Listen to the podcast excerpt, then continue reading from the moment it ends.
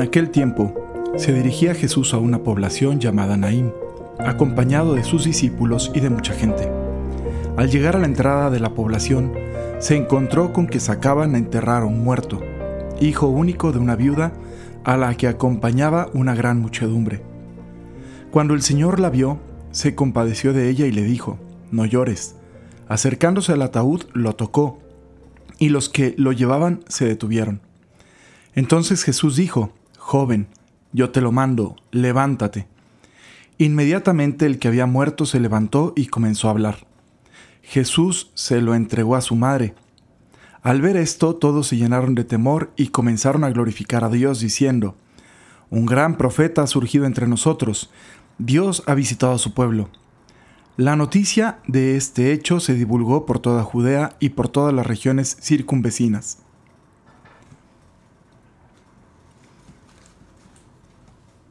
No llores. Qué fácil es a veces decir eso, ¿no? O sea, qué, fácil es a veces con quien está sufriendo llegar, ponerte a un lado y desde tu, ¿no?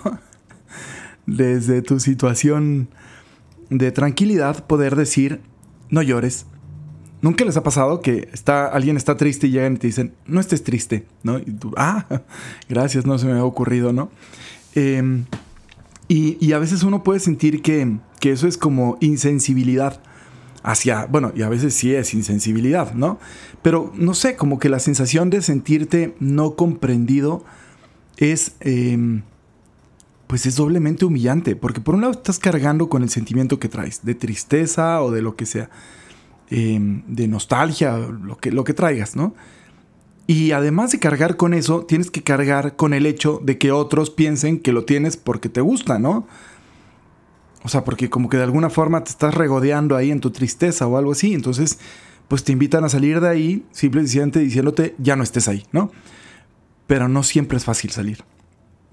Entonces, lo que, lo que yo he alcanzado a ver más o menos un poquito es que hay ocasiones en las que uno em, está triste, pero además le tristea.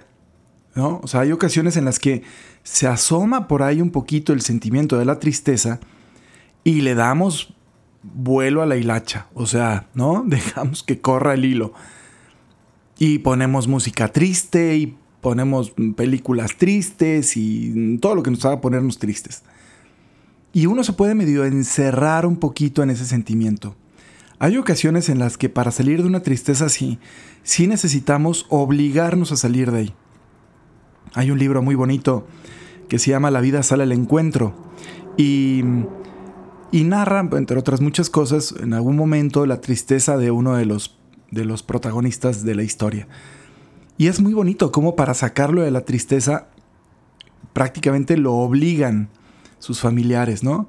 A que participe en una actividad y en esa actividad los otros lo obligan a, a, tener que interactuar y esa interacción de alguna forma lo va sanando no lo sana por completo el, olvidarse de, lo que sucedió y de lo que lo puso triste. Es que no les quiero spoilear el libro, porque de verdad vale mucho la pena que lo lean.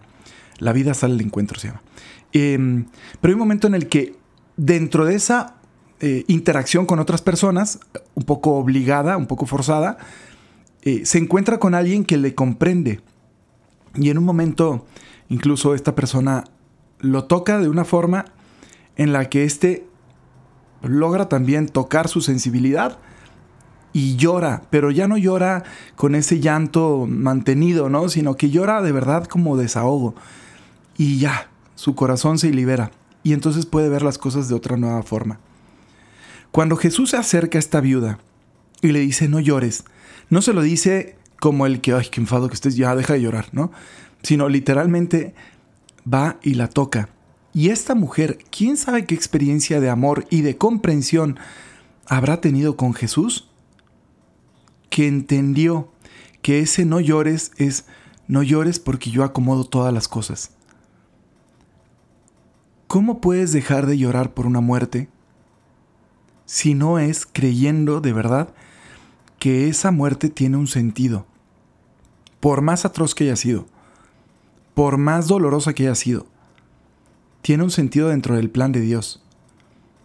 ¿Cómo vamos a comprender una pérdida, cualquier pérdida material o emocional o física o lo que sea, si no es entendiéndolo dentro de la dinámica de una relación constante y continua de amor de Dios para con nosotros? Nadie te ama como te ama Dios. Nadie te ama como te ama Dios. Es posible que tú pienses que Dios no te quiere porque no te está cumpliendo tus deseos como tú se los expresas como tú piensas que tendrían que ser cumplidos. Y entonces parece que Dios es distante y que no le hace caso a tus lágrimas. Y que es como esos papás que se ponen como esfinges, ¿no? Este, cuando sus hijos están llorando ahí, para imperturbables, para demostrar quién es el que tiene el control ahí y que el niño aprenda que no nos vamos a someter. Dios no es así. Dios es literalmente Jesucristo. O sea, Cristo es el rostro visible de Dios. Y el rostro visible de Dios es el rostro de un Dios que se conmueve, que ve a una mujer llorar y que no pasa indiferente, que se frena y que se acerca y que le pide, mujer, deja de llorar, porque yo te voy a enseñar cuál es el sentido de lo que está pasando aquí. ¿Y qué es lo que hace después? Revive a su hijo lo vuelve a traer a la vida otra vez. Y esta resurrección, fruto de la acción de Dios, es un símbolo de lo que tendremos que nosotros aprender. Todas las personas que hemos perdido no murieron para siempre. Viven en Dios. Y esa vida es la vida más verdadera. Esa es la vida auténtica. Esa es la vida para la que estamos hechos. De verdad. Hemos sido creados para esa vida. Este tiempo que estamos aquí es el tiempo de preparación para aquella vida y para que vayamos experimentando desde aquí, con nuestros medios, la experiencia del amor de forma gradual y creciente. El amor de Dios, el amor de los demás, el amor a nosotros mismos, el amor a la creación. Y entonces, metiéndonos en esta dinámica de amor, vamos predisponiendo nuestro corazón para la experiencia del amor total y pleno. Quienes ya han dejado esta vida, material como la conocemos, están ya inmersos en esa experiencia continua y constante del amor. De verdad, no hay sufrimiento en ellos, no hay tristeza, no hay confusión, no hay dolor, hay solo gozo y alegría y plenitud y sentido. Pero Dios sabe eso, sabe que a nosotros nos cuesta, porque no hemos hecho esa experiencia y porque dudamos y porque tememos y porque pensamos en lo que hemos perdido y cómo nos vamos a quedar y porque prevemos lo que vamos a extrañar y lo que nos va a doler. Y Dios, que es bueno, te toca y te dice, no llores. Yo te voy a explicar qué sentido tiene esta pérdida. Esto que te duele tanto no es un para siempre. No es un dolor que vaya a durar la eternidad. Es un dolor que se va a quitar. Es el dolor de un anhelo, de un reencuentro que vas a tener. Entonces la nostalgia se hace bonita. Y entonces extrañamos a la gente que extrañamos, pero con la certeza de que nos los vamos a volver a encontrar para darles el abrazo definitivo del que nunca nadie más nos va a volver a separar. ¿Ok?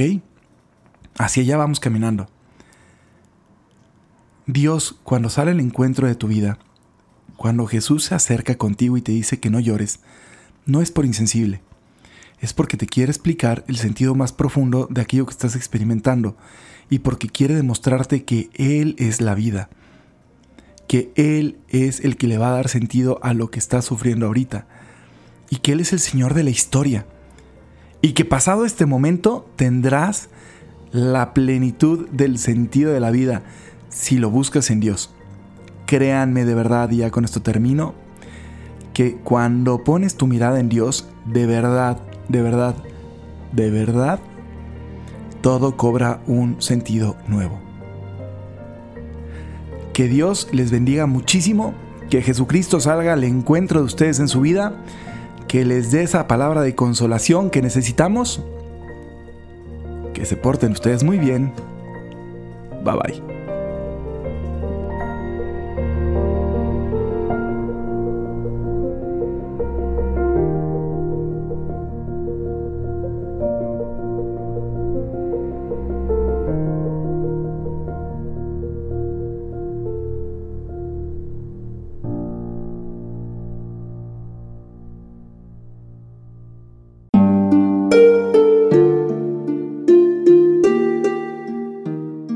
Hola, ¿qué tal?